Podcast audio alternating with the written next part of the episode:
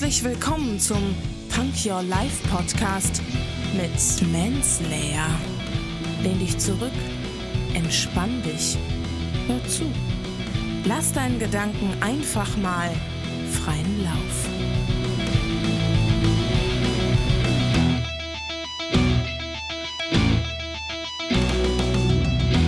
Hände hoch, Ohren auf und herzlich willkommen zu einer neuen Punk Your Life Folge. Heute mit einem Zitat von Henry Thomas Buckle, der gesagt hat: Der größte Feind des Fortschritts ist nicht der Irrtum, sondern die Trägheit.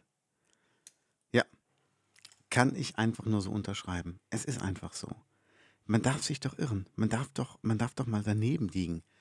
Und ähm, auch so ein Irrtum kann einen doch weiterbringen. Wenn man einfach mal in die falsche Richtung gedacht hat, kriegt man auch trotzdem Erkenntnisse.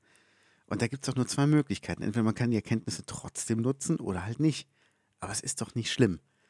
Das Schlimme ist aber diese Trägheit, wenn man einfach sagt, hm, ich möchte aber auf keinen Fall was falsch machen und da lasse ich das lieber mal. Das ist, äh, das führt doch zu gar nichts. Dann bist du halt danach da, wo du angefangen hast, wo du vorher auch schon warst. Und das ist einfach nicht Sinn der Sache. Deshalb ähm, machen. Es ist wirklich, das Ding ist einfach machen. Das ist das Wichtigste überhaupt. Und ähm, ein Irrtum, das, das ist doch nichts Schlimmes. Also warum denken immer Leute, wenn mal irgendwas nicht perfekt gelaufen ist, dass das dann schlimm ist, dass das eine Katastrophe ist, dass das ein Weltuntergang ist? Das ist es nicht. Selbst wenn man sich mal so verhalten hat, dass es einen anderen gekränkt hat oder dass es einem anderen nicht passt, ist es nicht schlimm. Das ist nichts Schlimmes. Man kann das ruhig mal so stehen lassen, sein lassen und dann ist es doch gut.